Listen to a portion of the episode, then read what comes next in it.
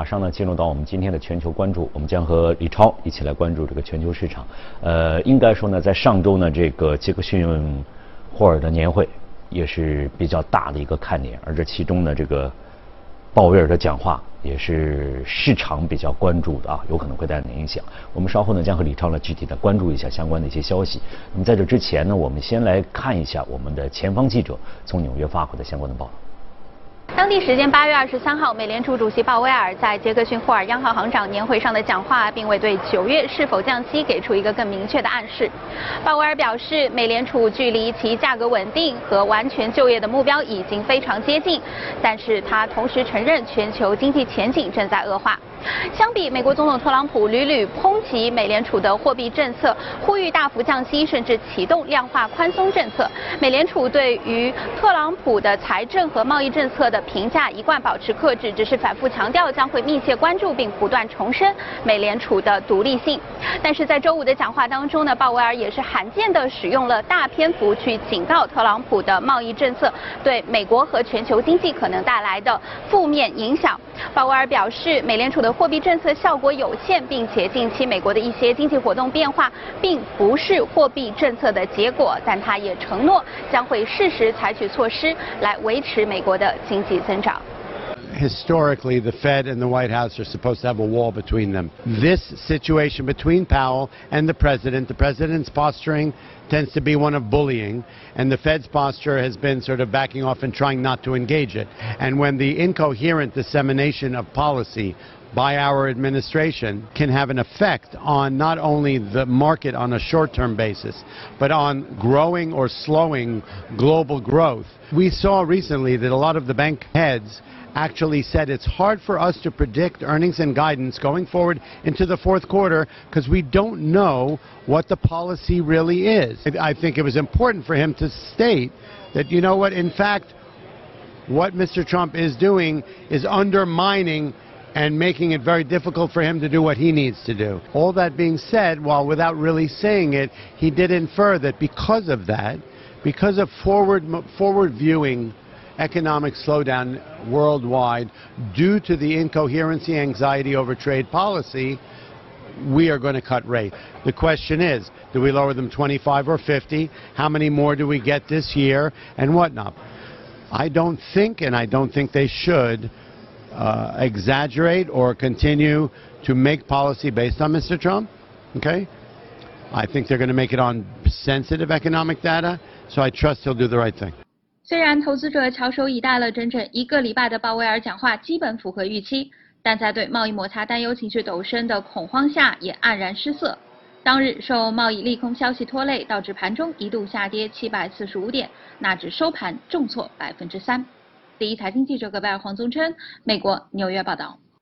好的，谢谢我们的前方记者。这个回到我们的演播室，呃，特朗普是对鲍威尔相当不满。对于整个这个他的这样一个降息的这个幅度力度都是相当不满，但是在这个央行的行长的年会上，我们看到鲍威尔对特朗普的货币政策好像也没有太客气，而且说的也是比较明的。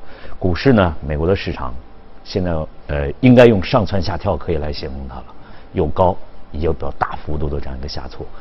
这个我们怎么做出判断？真的是像这个鲍威尔所说的？这个经济是出现了下行比较明显的这样一个情况，或者说，嗯，美国的股市经济也已经差不多走完了它上涨的这样一个过程，您怎么来判断？嗯。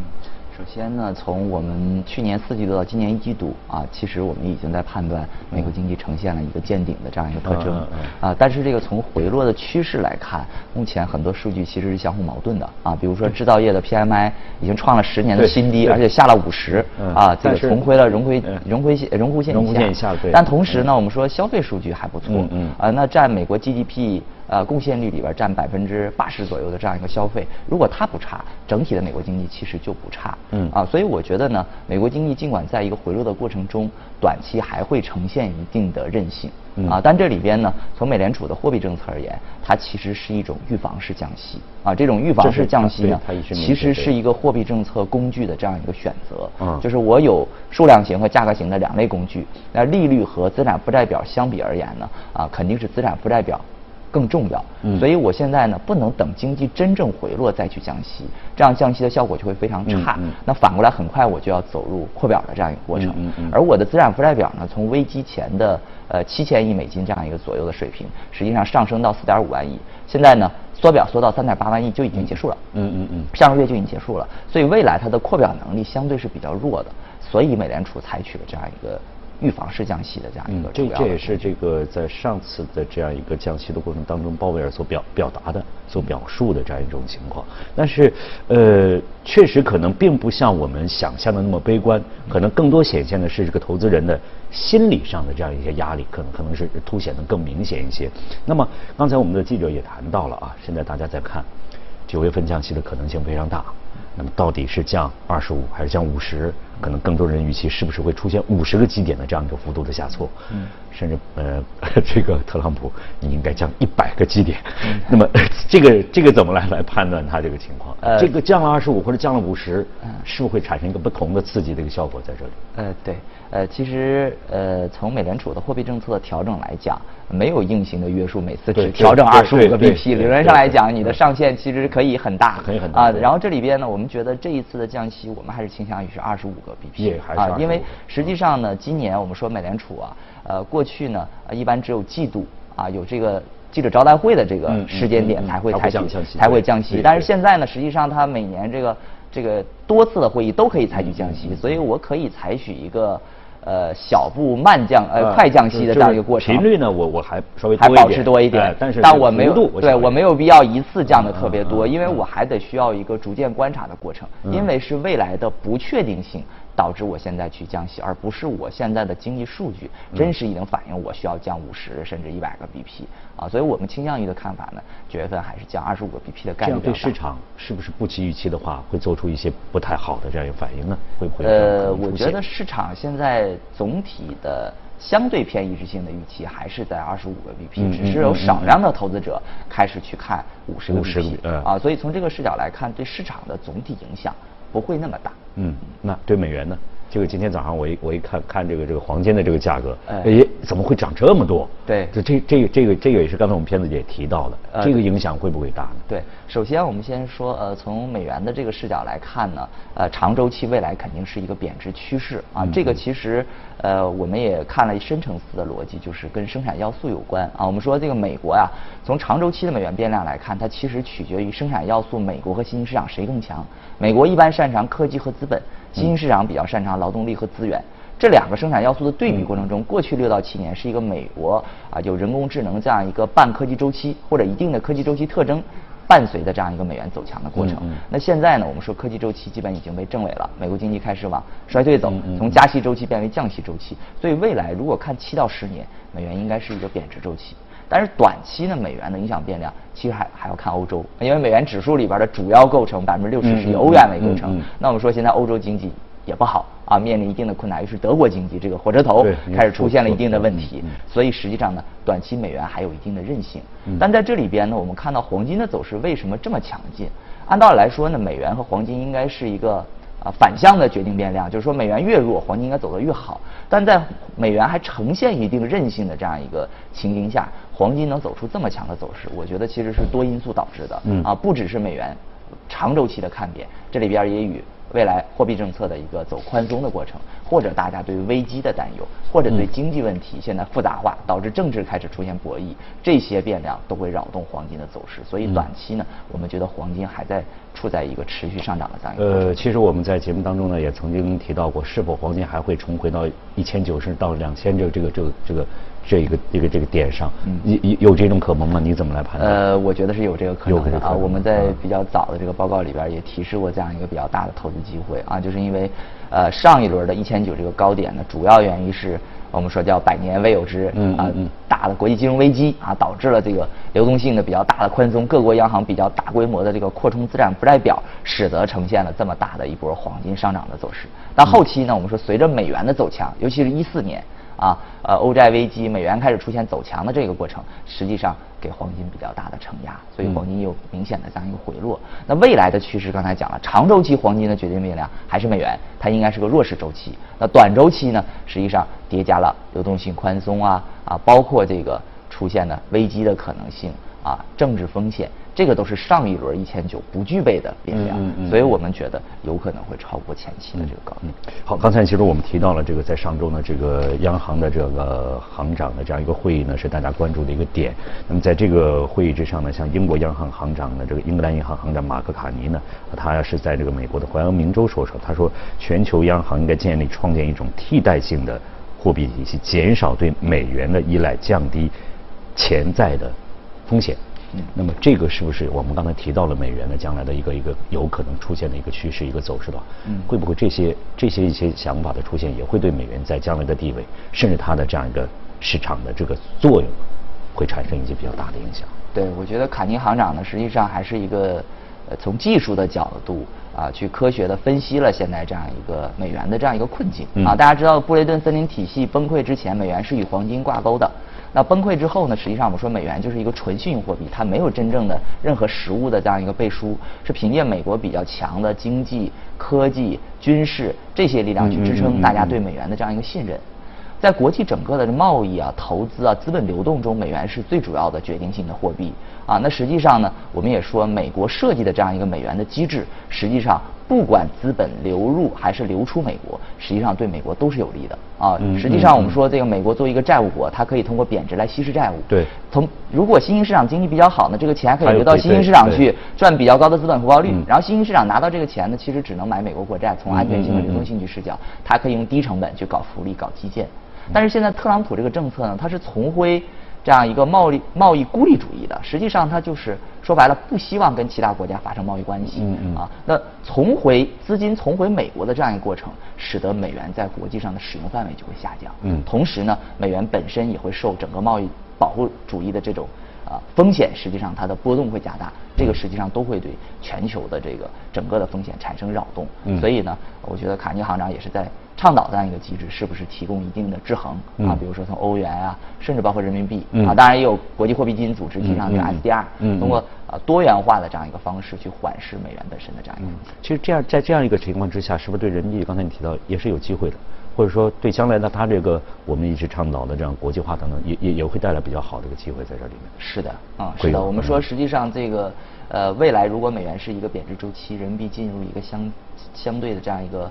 缓慢升值周期，那在这样一个周期中呢，我们觉得啊，人民币实际上啊，在国际上的吸引力还是能大大增强的。嗯啊，同时呢，我们也在积极推进啊“一带一路”啊啊这种海外的这种投资啊，甚至带动贸易的这样一个国际往来。在这个国际往来中，如果大家认为美元有风险，大家自然就会选择双边的一个本币的贸易或者投资。那要么选择本币，要么选择人民币。那在这个过程中，如果人民币的这个国际使用啊。不错，而且它的投资范围比较大，实际上都可以使得人民币的国际化能够进一步。其实大家在关心这个各种事件，在关心各种事件最后造成的扰动和影响。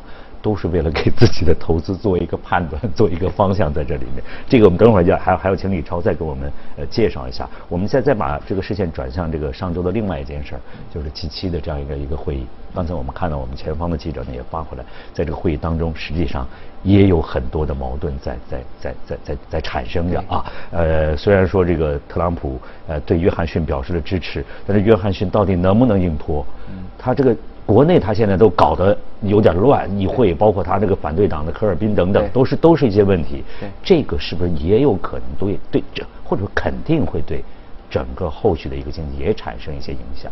英国的硬脱欧，这个是大家也是担心的一个问题。是这样啊，其实英国这个硬脱欧这个问题也讨论了很长时间了。十月三十一号到底到底会怎么样？到底越来越近了这个时间。对，我觉得其实对于这个脱欧这件事儿呢，实际上是。对于英国和这个欧洲大陆其他国家，其实是一个双输的结局啊。这样一个双输的结局呢，实际上对英国的经济更不利啊。但是前期呢，因为美英国已经做了这样一个投票的这样一个决策，所以我觉得从约翰逊的视角呢，他是坚持这样的一个判断。那实际上呢，从未来的推进的过程中，呃，如果真正出现硬脱欧。那双方的经济都会受到冲击和影响，而且英国会更大一些。我我那天看到了一一篇报道，好像是是英国这个媒体报道，说是这个英国这个养有个养羊的工会，说是这个如果一旦脱欧的话，他他这个有有有四分之一啊，也不是多少的这个这个就是这些养羊的农户是要彻底要破产就就就完了，是是是有这个情况，就是这个，这看来就是各个方面对这个实际上心里都是有担忧的。是的。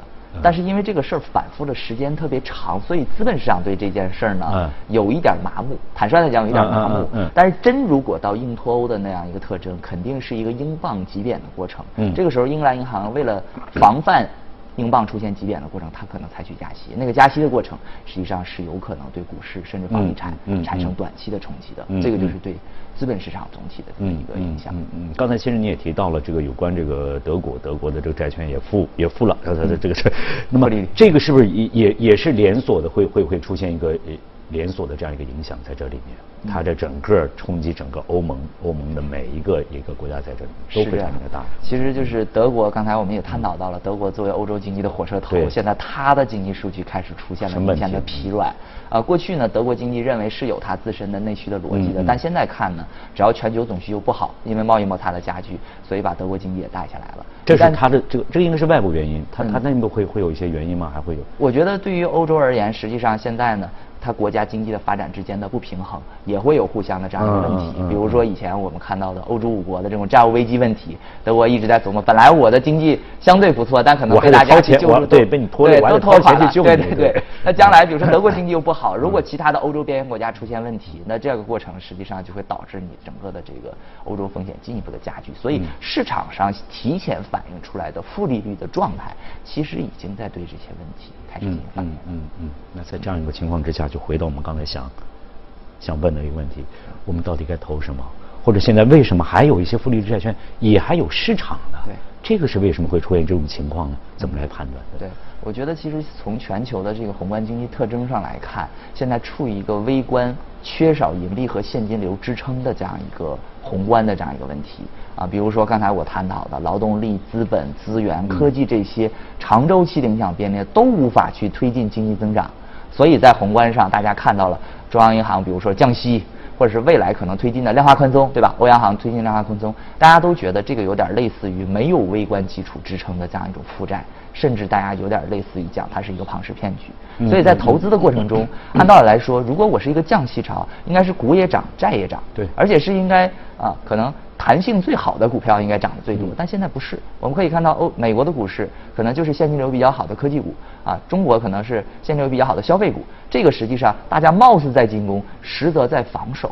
如果是总体是这样一个防守策略，其实刚才说的，包括像利率债、高等级的信用债，包括黄金，对吧？我们最看好的黄金，这些都会继续还有投资机会。那大家就说了，那你已经负利率了，相当于这是有点我们打个引号说叫博傻，就说我接受了负的。负一的这样一个长长端的这个利率债，那可能还有人还会负二接受它，所以大家就会觉得我还卖得出去，所以从这个角度，我还是会去建仓买这种负利率的这种债券。因为在我们心里可能会很容易理解，我负利率等于说我我到时候不是你给我，还是我给你，对，是有这种感觉。那但是回到你的观点就是，可能还会继续往下走，对，会有接棒的人，还有接棒的人，对。